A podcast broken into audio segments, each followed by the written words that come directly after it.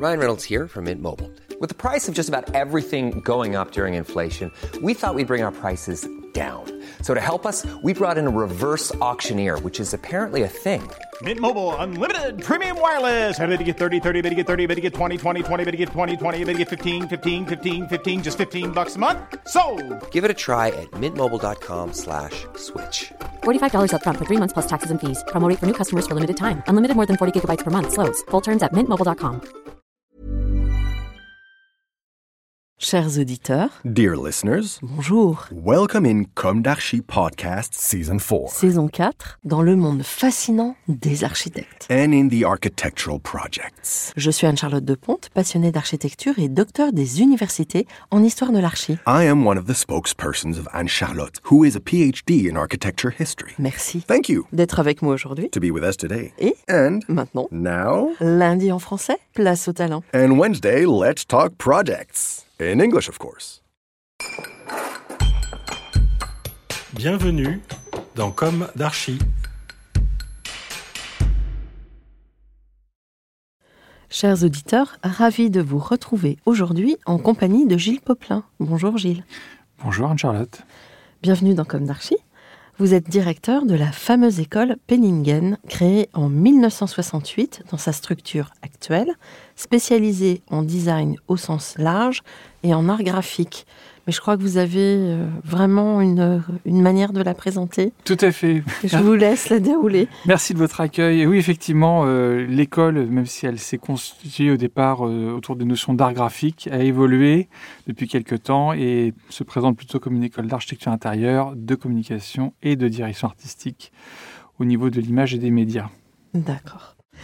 Alors pourquoi vous interviewez aujourd'hui alors que nous sommes plutôt dans Comme au cœur de l'architecture avec un grand A? Eh bien peut-être pour aborder à la manière anglo-saxonne le design et l'espace, sachant que l'architecture dans le monde anglo-saxon est englobée dans le design. En outre, dans Comme nous recevons ponctuellement des architectes d'intérieur, discipline pour le coup très franco-française que vous enseignez toujours dans votre école. D'ailleurs, l'école Penningen, pour moi, c'était l'école de mes rêves que je souhaitais intégrer justement en architecture intérieure, une école laquelle, il y a 30 ans, était élitiste et où l'on travaillait beaucoup. Sur ce dernier point, je crois que cela n'a pas changé et vous allez nous en parler en connaissance de cause puisque vous êtes vous-même sorti diplômé de cette école. Alors je vous propose de commencer par le début. Quel est votre parcours Quelle a été votre jeunesse Où s'est ancrée votre envie de design Quelles ont été vos études On le sait déjà partiellement. Et quand et comment avez-vous commencé votre activité? Euh, ça, remonte un petit peu puisque j'ai donc fait cette école entre 1989 et 1995. Au départ, euh, avec une envie plutôt de m'investir dans les champs du design au sens très large. J'étais quelqu'un d'assez féru, un adolescent assez féru euh, d'histoire de l'art, et d'histoire du design en règle générale. Et donc, je me suis très vite intéressé au moment du lycée à, des études qui voilà, m'orienterait vers ces métiers. J'ai fait à l'époque une spécialisation en, art plastique, euh, terminale littéraire art plastique. Et puis, euh, après le bac, euh, bah, j'avais eu connaissance euh, de Penningen parce que j'avais voilà, des amis qui l'avaient fait et je voyais les images qui étaient produites. Et ça m'inspirait beaucoup, notamment des images graphiques que je pouvais voir dans la presse, qui étaient réalisées par des, enseignants qui, tels que Roman Sislevich ou Peter Knapp, qui à l'époque enseignaient dans l'école. Et euh, ça m'a très vite intéressé de, de plonger dans cet univers. Voilà, donc j'ai découvert euh, Penningen en 89, juste après le bac, et j'ai découvert une pratique euh, très large, voilà, qui m'a amené, euh, après cinq ans d'études, à pratiquer le métier de directeur artistique, de designer graphique, dans différents domaines, toujours plus ou moins orientés sur des thématiques de médias, euh, que ce soit la presse magazine. J'ai cofondé un magazine de photojournalisme qui s'appelle De l'air, qui existe toujours. J'ai ensuite euh, travaillé pour une revue d'art contemporain qui s'appelle 02, qui est- qu'on trouve en galerie. Et puis, euh, parallèlement à ces activités de presse, je faisais beaucoup d'identité visuelle pour la télévision. Euh, j'ai fait des chaînes comme TV5, euh, Disney Channel, enfin j'ai fait des différentes euh, chaînes de télévision au niveau de identitaire. Et puis, au milieu des années 2000, j'ai travaillé à la convergence des médias ce qu'on voit aujourd'hui finalement de manière assez naturelle au travers de plateformes Orange, Free, enfin sans trop citer de marque, bref, voilà donc des, modèles d'interface qui fonctionnent de manière similaire, que ce soit sur un téléviseur, un téléphone portable ou Internet. Et donc quand j'ai travaillé à ces, choses-là aux alentours des années 2000-2007, et eh bien finalement, j'ai répondu à des problématiques euh, assez architecturales, parce que finalement, designer de l'interactivité, ça équivaut à convoquer des problématiques d'espace et de temps, et euh, presque de parcours. Et d'une certaine manière, euh, je suis rentré dans un champ autre que celui du design graphique, le champ du design presque plus généralement, avec des, des contingences de d'expérience utilisateur, de design hardware, de design d'interface, de faire entrer des problématiques éditoriales, des problématiques d'identité de marque aussi. Bref, c'était un, un, champ assez vaste qui m'a euh, beaucoup euh, intéressé intellectuellement, qui m'a beaucoup questionné et qui m'a euh, amené finalement à structurer mon activité et ma manière de penser que j'ai jugé bon d'aller présenter à mon ancien directeur d'école et c'est ce qui m'a fait renouer avec Penningen en 2011 dans un premier temps en tant qu'enseignant et puis en structurant mes cours. En... Vous avez enseigné quelle discipline? Euh, J'ai enseigné le, dans un premier temps l'art graphique et puis la direction artistique. Et finalement la, la direction de projet euh, au sens large en faisant bah, converger ces problématiques d'image et de médias. Et puis j'ai très vite euh, compris que ce qui allait être intéressant, ça allait être de convoquer l'interdisciplinarité. Et je me suis rapproché euh, naturellement euh, des enseignants euh, d'architecture intérieure et d'architecture qui enseignaient à Penningen pour créer des, des, passerelles entre, entre nos disciplines et bah, questionner le, le, le, design dans ce qu'il a de plus complet, de plus global et de plus intéressant au niveau de la posture créative qu'il convoque. Quoi. Et donc, euh, vous dirigez l'école depuis combien de temps? Alors, je suis dans ma septième année de direction maintenant. La maturité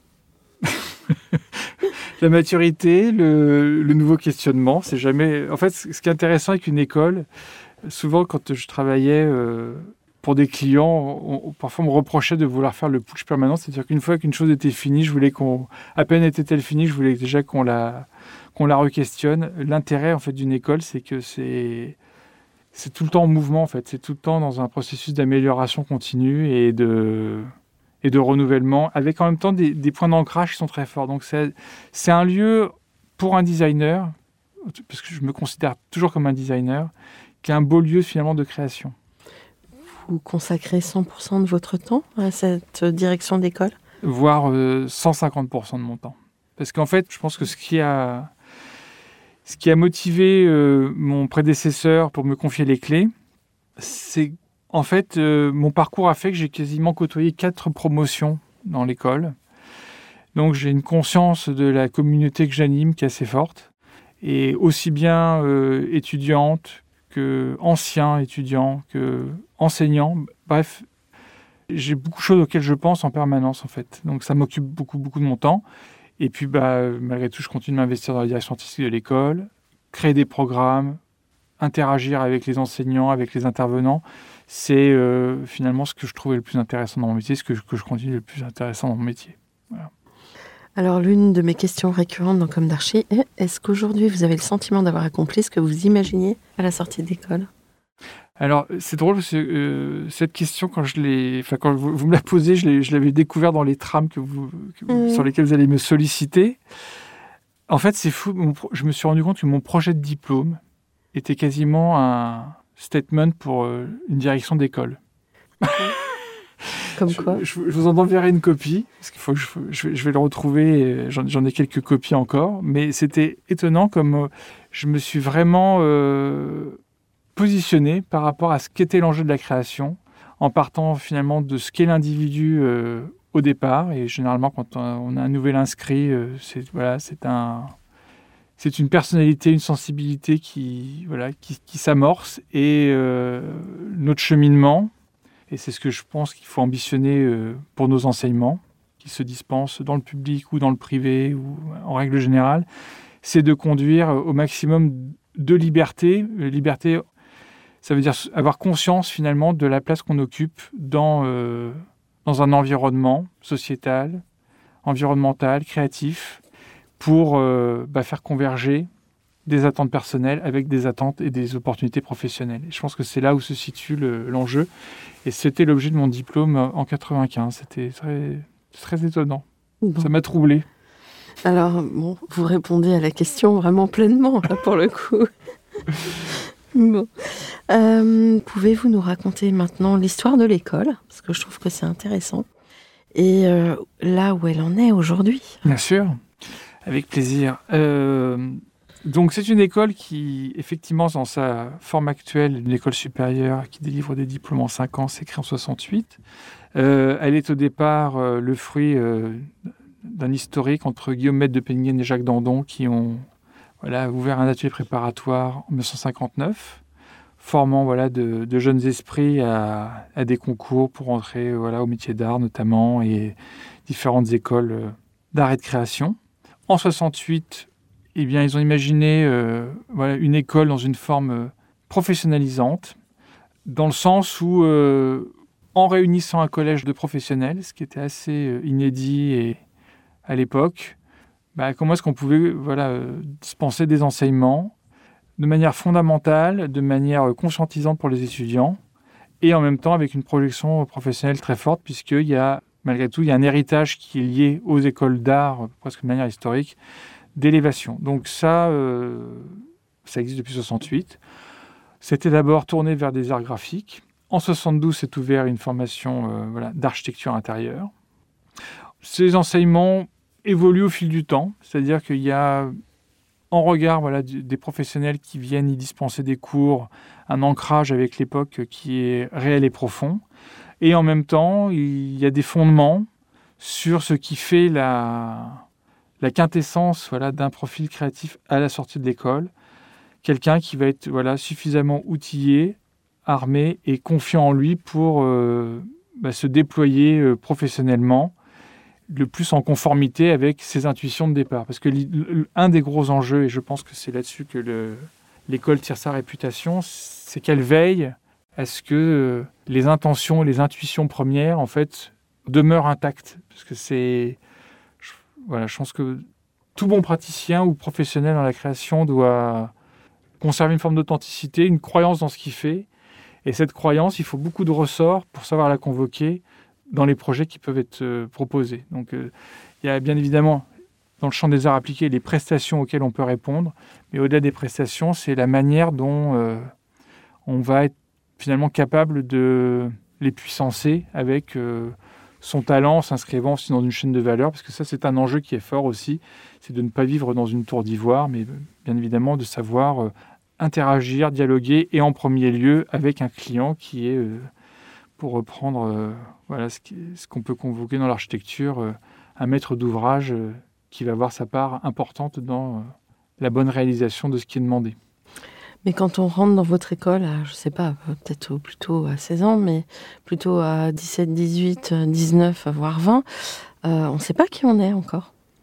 Non, mais on ne sait pas qui on est, mais pour l'avoir vécu et pour le voir euh, de manière assez régulière, euh, les étudiants en fait qui choisissent ces formations et je pense à fortiori euh, notre école, vous parliez d'élitisme dans votre introduction.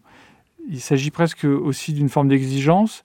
C'est en fait on ne sait jamais qui on est, mais il faut, je pense qu'on apprend dans une école de, création, enfin d'arrêt de création, par la pratique notamment, c'est de petit à petit, c'est de sédimenter les sensations et les, les intentions qu'on convoque. C'est en ça que ça commence très tôt. C'est pour ça que c'est des formations, je pense, qui sont plutôt tournées dans ce qu'on appelle sur l'initial et sur euh, justement euh, plutôt des, jeunes esprits, parce que en fait, ça va construire en fait.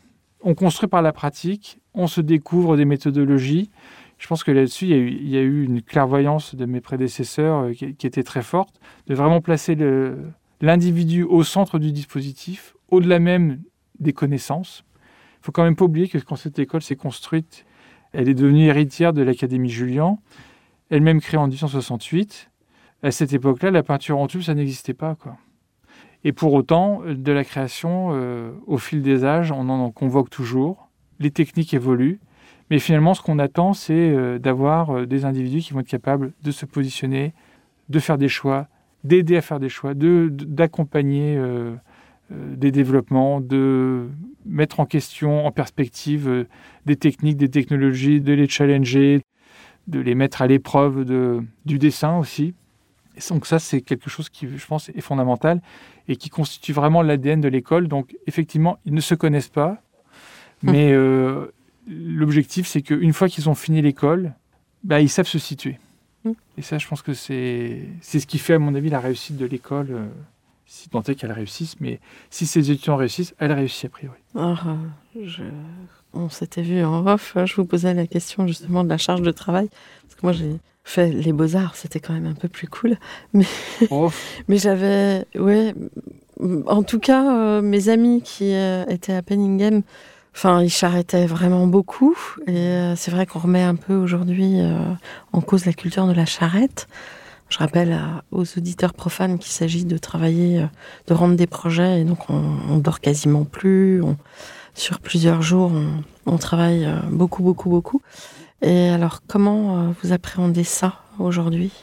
Ben, en fait, pour l'avoir moi-même vécu, le temps euh, dans la création, c'est l'ami et c'est l'ennemi, parce que même encore, voilà, pour venir vous rencontrer, j'aurais pu préparer cette interview en profondeur, et finalement, c'est l'urgence qui amène à un moment donné à, la cristallisation. Je pense qu'en fait, c'est un processus, et, et que en fait, la charrette n'est pas souhaitable j'ai des prédécesseurs, même moi en tant qu'enseignant, on, on a beau séquencer le travail, on a beau dire voilà, il va falloir tant de semaines pour faire ça.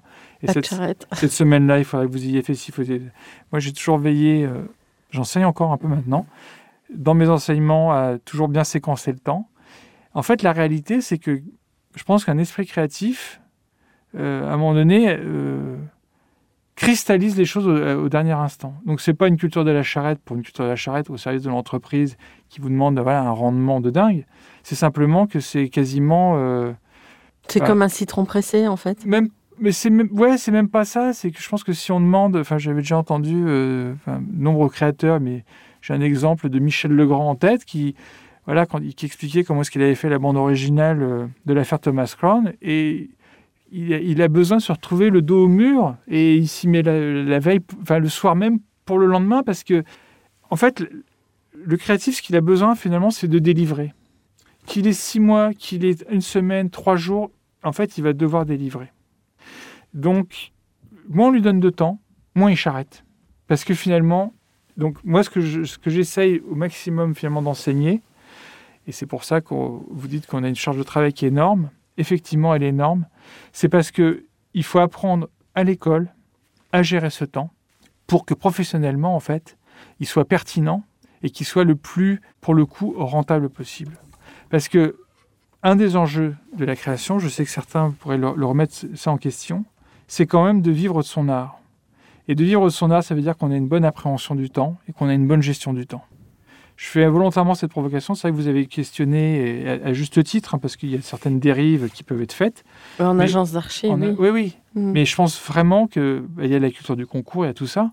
Mais moi, ce qui m'importe vraiment, euh, c'est- que nos étudiants aient une très bonne appréhension du temps, dans un sens comme dans l'autre. Après, ils font leur choix. Bah, après, ils font leur choix. Nous, il faut qu'on les éduque pour faire Mm. ces choix Mm. et surtout à dimensionner les choses. C'est que Euh, il faut pas s'épuiser et en même temps, il faut prendre conscience que moi, je crois que dans tous les projets que j'ai faits, une fois, j'avais travaillé avec euh, un collaborateur qui me disait ça. En fait, euh, on fait sur les 10% qui restent, on fait 90% du travail qu'on aurait, voilà, qui doit être fait. euh, parce que ce qui compte, c'est de délivrer Mm. et de rendre les choses.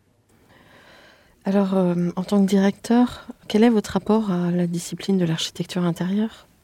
Vous parliez de transdisciplinarité, mais cœur de cette discipline.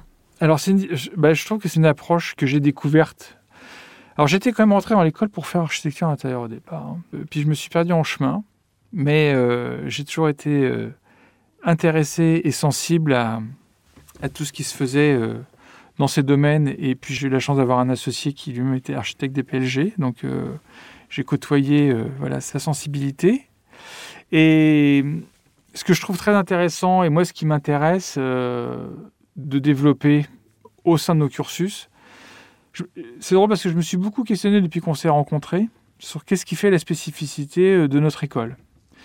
Et puis, euh, je me suis rendu compte qu'il y a, on a tous les ans un, un jury de fin d'études où on convoque un certain nombre de professionnels, dont des professionnels de l'architecture intérieure.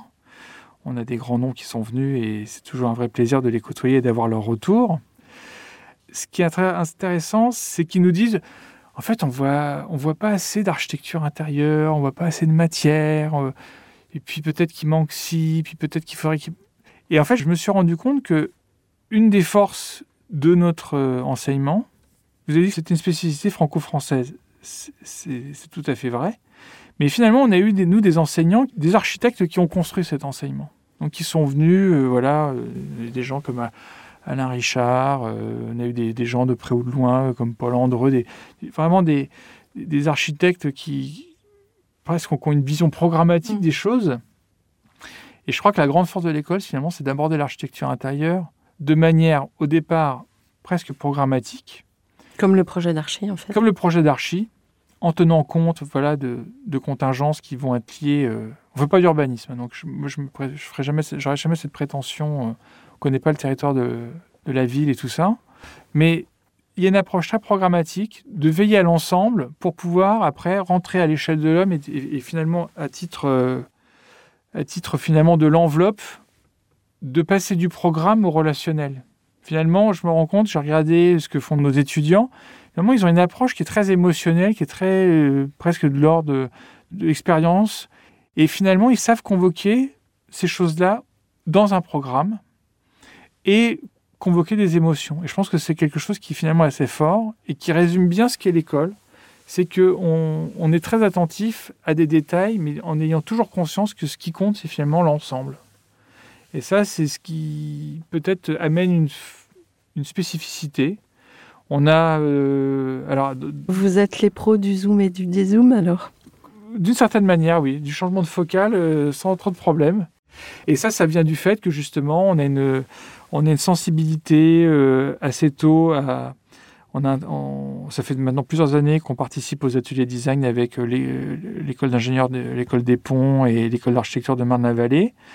Je pense que c'est des moments qui sont privilégiés, qui sont importants parce que de sensibiliser des étudiants de design à des questions d'ingénierie, à des questions structurelles, parce que souvent, finalement, on associe. On oublie que l'ingénierie, c'est de la poésie avant tout. Quoi. Qu'il y a, il y a des grands poètes euh, en ingénierie, des gens qui euh, recherchent la volupté et, dans la structuration et dans les structures qui sont capables d'imaginer.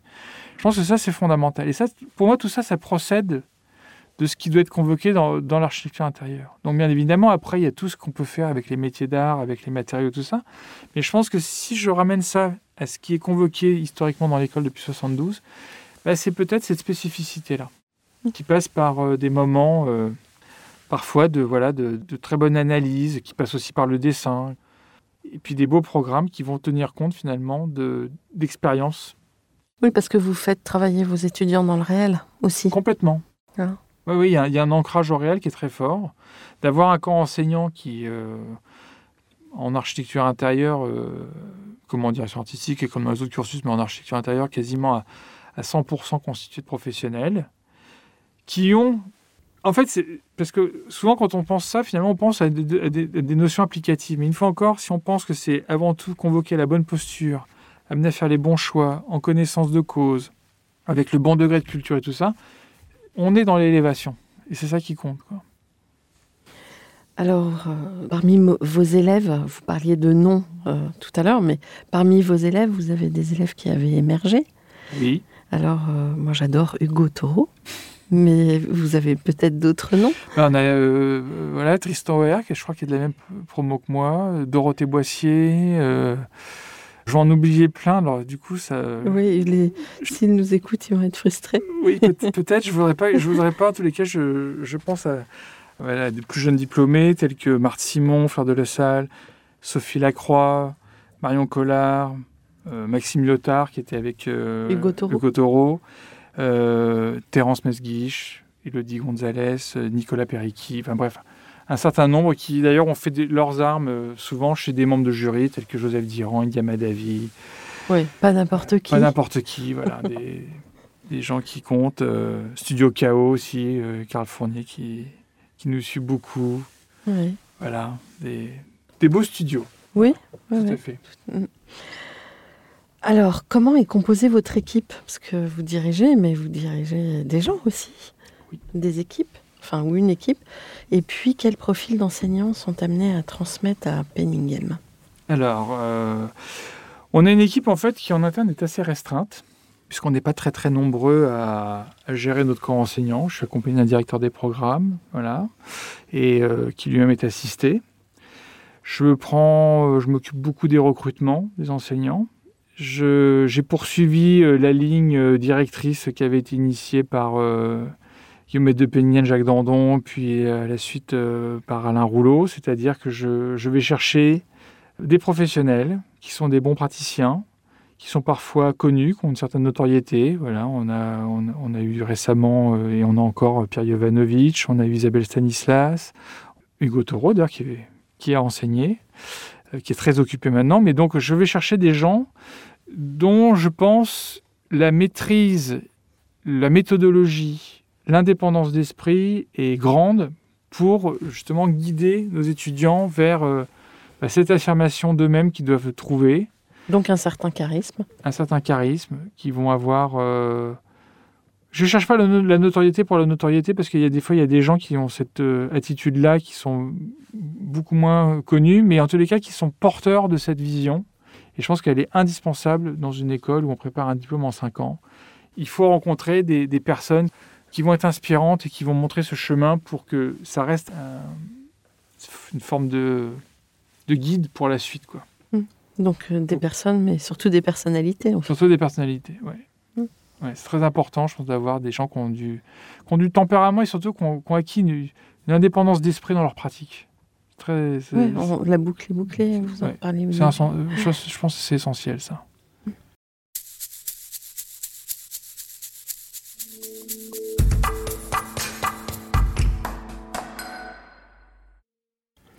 Alors, les métiers du design sont amenés à projeter sur des temps longs et courts, sur un temps finalement élastique.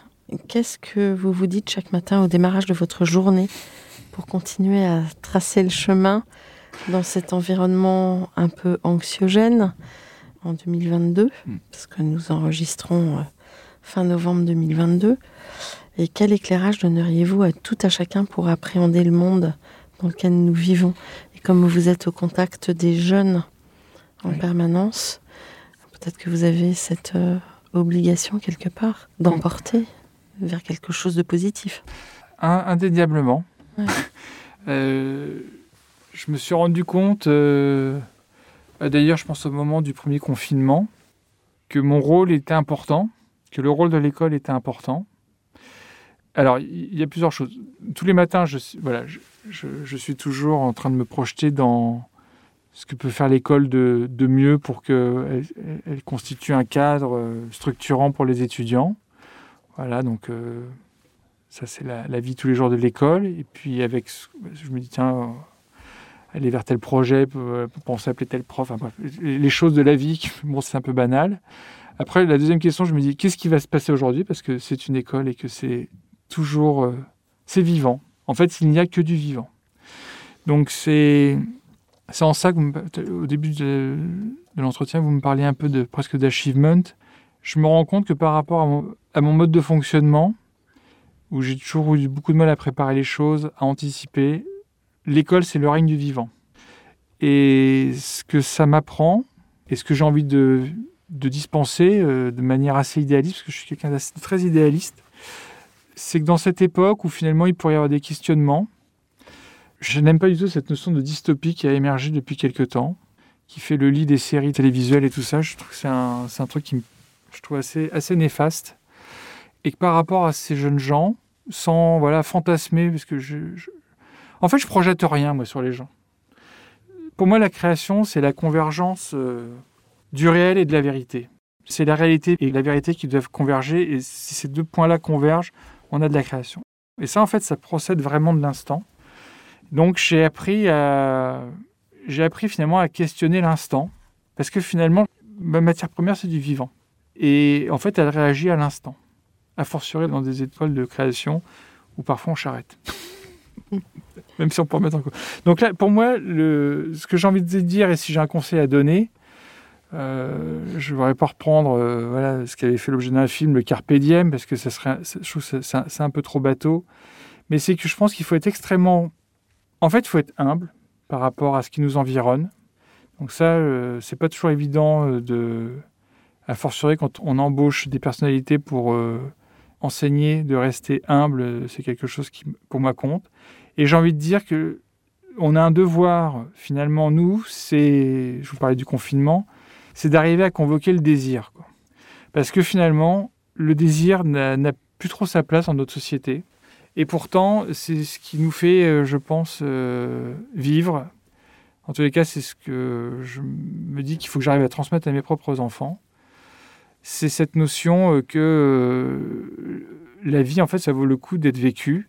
Et nous sommes une, espèce qui a une grande faculté d'adaptation et d'adaptabilité. Donc ça ne veut pas dire qu'il faut laisser euh, vraiment le champ à tout ce qui finalement baliserait la société ou presque pervertirait la vision de la vie. Je pense que c'est presque un, truc assez autocentré, presque assez occidental, et qu'il faut euh, vraiment se, dire que voilà, euh, tant qu'on est euh, en vie, tant qu'on peut verbaliser les choses, bah, il n'y a pas de, y a réelle difficulté dans la vie. Donc mon conseil, c'est entretenez la flamme qui vous anime. Je parlais des intuitions sur lesquelles il faut pouvoir s'appuyer et se construire et sédimenter les choses.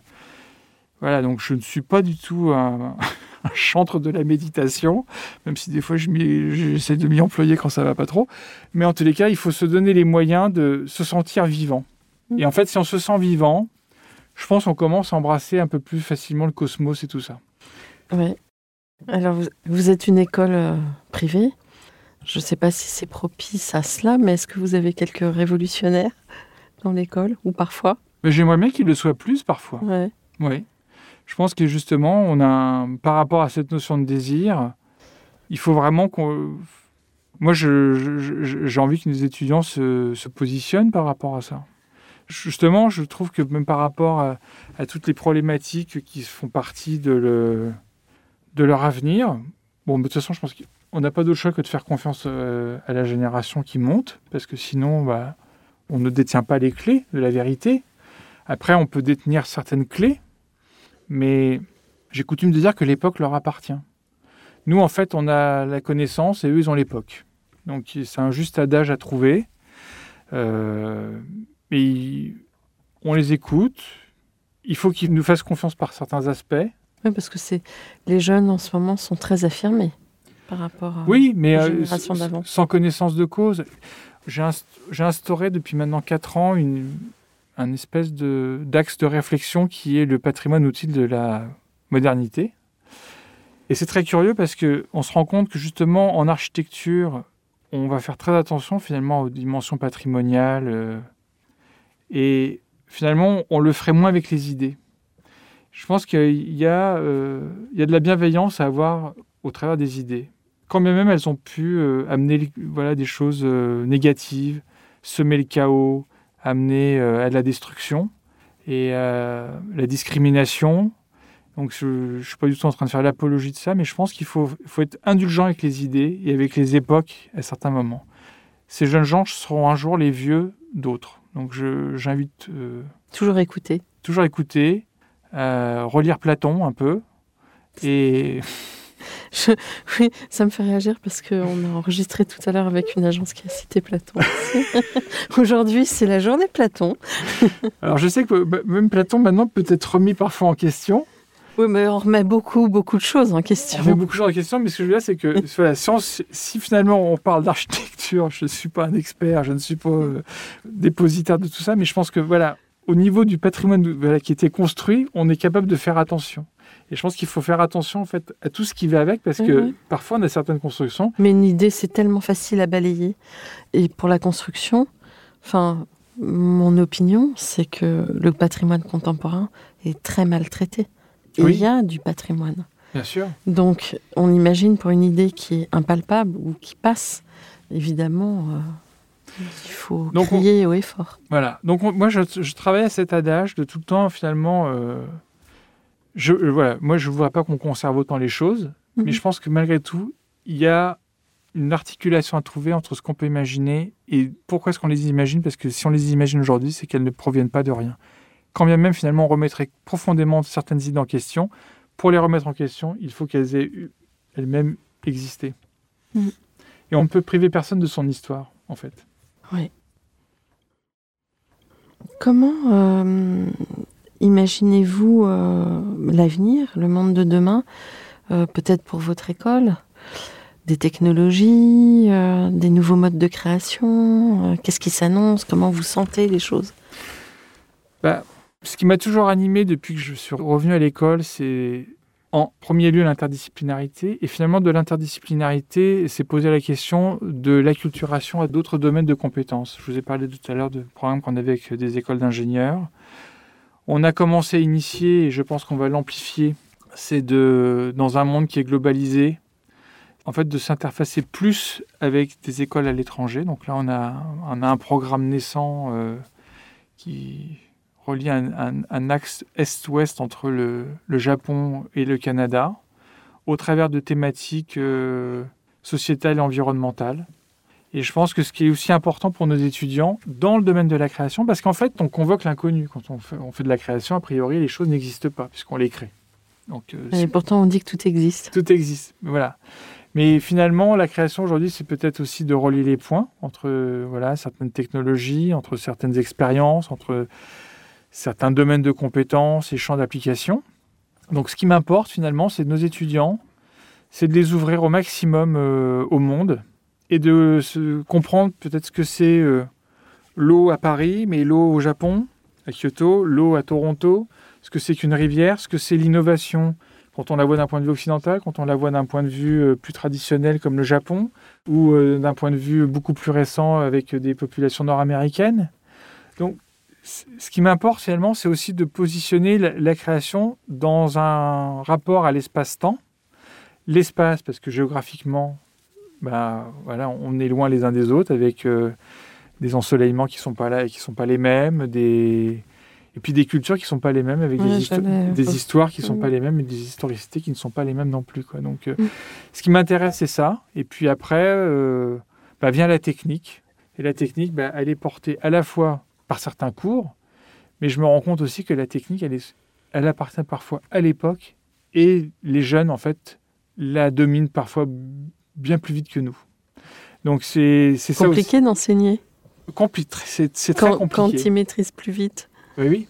C'est pour ça qu'il faut vraiment rester sur des fondamentaux qui vont être, de mon point de vue, liés à- au développement de la personnalité et qui vont être euh, de combiner ce développement personnel avec ce qu'est le processus de chacun. Moi, je suis dans une école où je me rends compte qu'on n'a jamais questionné le processus de création. On ne le questionne pas parce qu'en fait, il est intrinsèque à la création. Et donc, de le questionner, pour moi, ça n'a pas de sens parce que si on revient à la problématique du temps, ce qui compte, c'est d'app- d'apprendre à délivrer. Et donc, le processus, il est corrélé au temps. Donc, tout ça pour dire que il faut, euh, il faut que par rapport à ce qu'ils vont devenir, ces jeunes gens, entre guillemets, euh, sans mauvais jeu de mots, qu'ils aient poussé le plus droit possible, le plus en conscience de ce qu'ils sont, de ce qu'ils représentent, de comment ils, euh, quel est leur rapport aux autres, et à la fois euh, confiants dans leurs capacités, et puis euh, peut-être humbles par rapport à leur, à leur place dans l'univers, parce que finalement, euh, Mais pourtant, l'altérité, ça peut aussi euh, créer des choses fortuitement qui sont magnifiques. ben, c'est ça qui est en jeu. Mhm. Au travers de ces échanges qu'on voilà, que l'on initie avec d'autres cultures, ben, c'est de, de rencontrer, rencontrer l'autre qui ne parle pas la même langue. On peut se parler en anglais, mais peut-être qu'on veut- le yes ne voudra pas dire la même chose, qu'on le dise euh, ici ou à 12 000 km. Donc c'est ça qui compte. Effectivement, cette altérité, euh, elle compte pour beaucoup. Et si je reprends finalement euh, l'objet de mon diplôme, parce qu'on en a parlé au tout début, bah, je parlais finalement de l'unicité, de la différence, de la tolérance, de la fraternité et de la liberté, qui sont finalement des points, cinq points qui finalement s'articulent les uns avec les autres et qui permettent à chacun de s'affirmer. Donc notre objectif, c'est d'aider nos étudiants à s'affirmer avec euh, un métier en poche finalement. Vous avez quelques étrangers dans l'école? Oui, on a beaucoup de, majoritairement des gens de- d'Asie du Sud-Est, de Corée ou de Chine. C'est la réputation de l'école qui les fait Oui. venir. Oui, en particulier pour l'architecture intérieure. Ouais. Euh, bah, je, pense qu'on est voilà. Un on- peu comme ils viennent faire les écoles de mode. Exactement. En fait, on, a, on est quand même dépositaire en France d'un certain nombre de patrimoines, tout ce qui est lié euh, finalement à ces pratiques-là. Et puis, parce que voilà, j'ai eu l'occasion d'échanger avec euh, des autorités chinoises, finalement, une, euh, une connaissance finalement de ce que c'est le narratif, finalement. On sait raconter des histoires euh, en France, en Occident, mais en France, on sait, en fait, on sait bien raconter des histoires. Je pense qu'on a quand même des grands auteurs, on a, on a eu un, un cinéma qui a révolutionné quand même euh, à un moment donné. euh, et puis en architecture, et en architecture intérieure, on a quand même des, Oui, on est- des- on a des pontes. oui. Je crois que on fait référence à Ouais. école. On fait école. Mm. On fait école, tout à fait. Quel conseil vous donnez à vos étudiants aujourd'hui? Euh, restez libre. Mm. Non, non, restez libre. Affirmez-vous euh, dans le respect de l'autre. Voilà. Mm.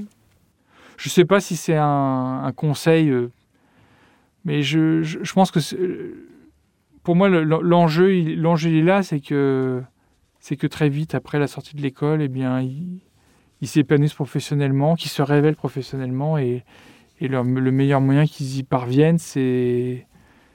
En fait, on me pose souvent la question, mais qu'est-ce que c'est que créer, machin? Finalement, c'est avant tout donner. Quoi. Et je pense qu'il faut savoir donner. Pour recevoir, il faut savoir donner. Et pour donner, bah, ça veut dire qu'effectivement, il faut comprendre l'autre, il faut... Et puis il faut avoir la consistance aussi.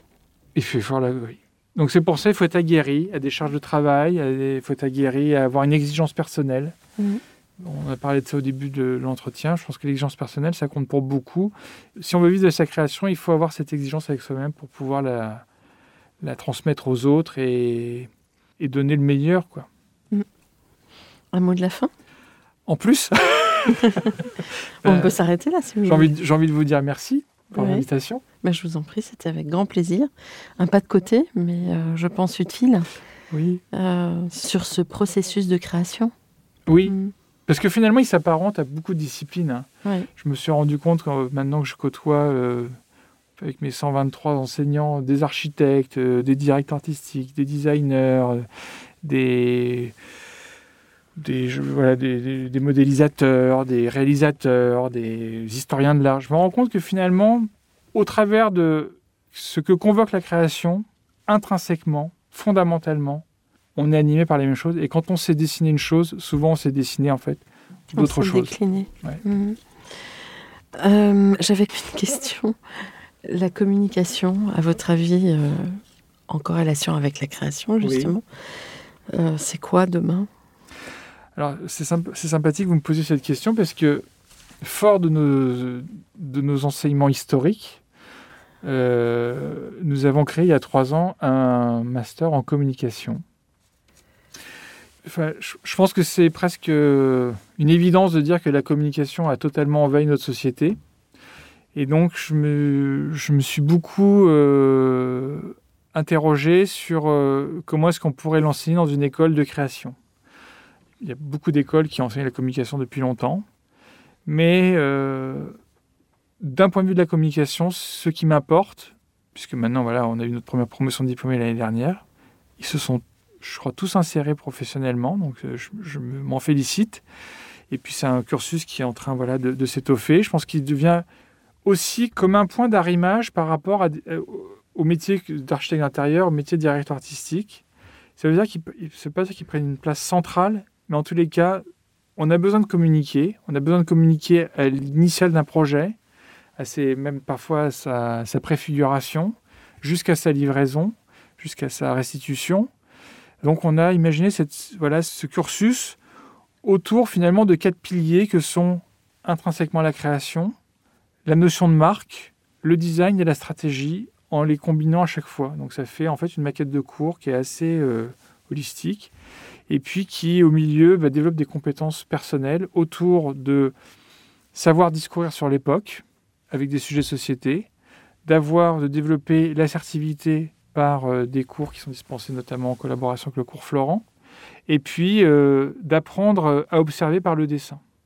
Donc euh, de convoquer vraiment toutes les facultés d'observation, de définition, de restitution autour de la création qui, je pense, quand même procède toujours de l'appropriation.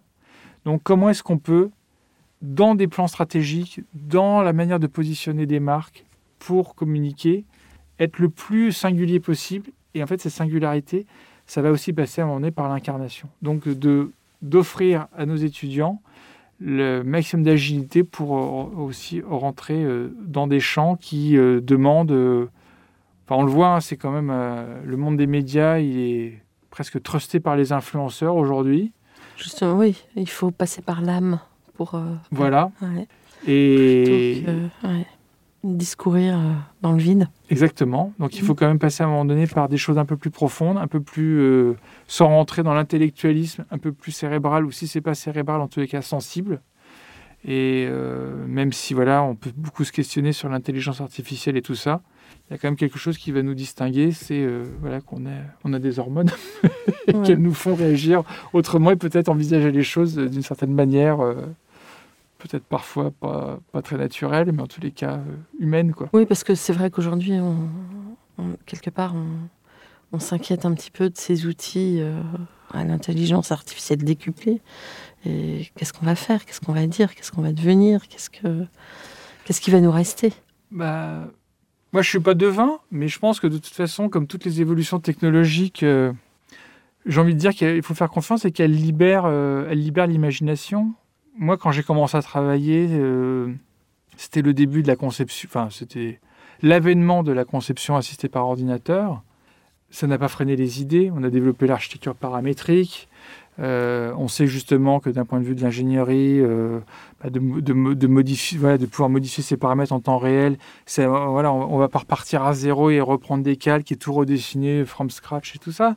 Donc depuis le début, donc ce qu'il faut se dire, et moi je pense qu'il faut avoir confiance c'est que finalement, tout ça, ce sont des outils qu'il faut savoir appréhender. C'est là où finalement on en revient encore à l'enseignement.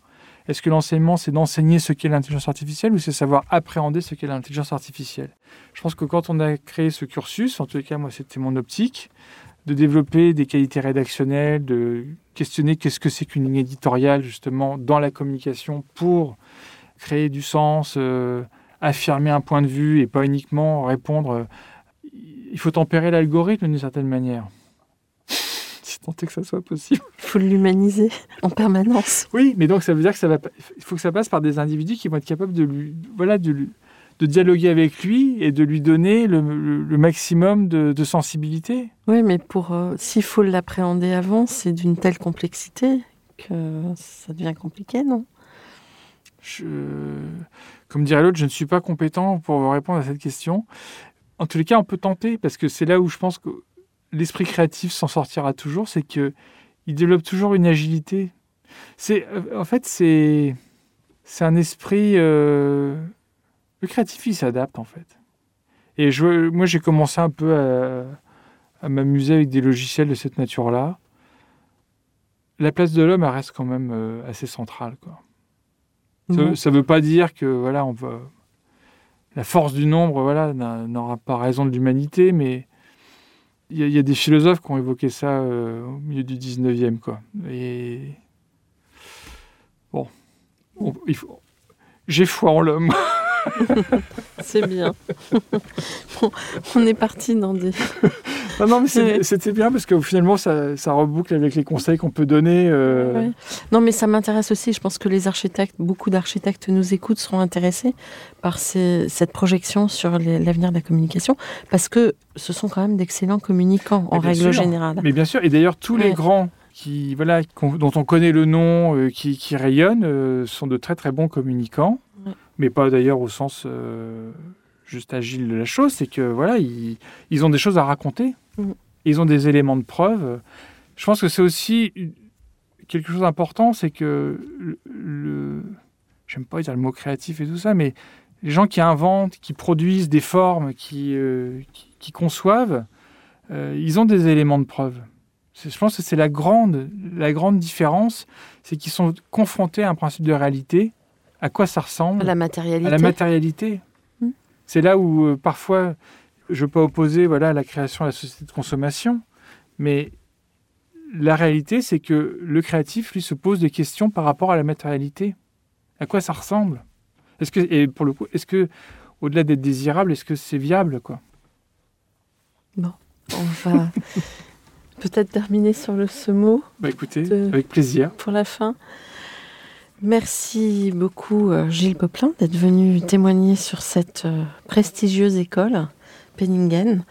Et chers auditeurs, merci pour votre écoute. À bientôt. D'ici là, prenez soin de vous. Au revoir.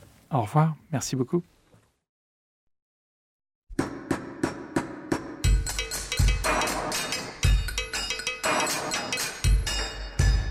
Chers auditeurs, merci pour votre écoute. Merci à Julien Rebourg, réalisateur, qui nous accompagne sur la partie son.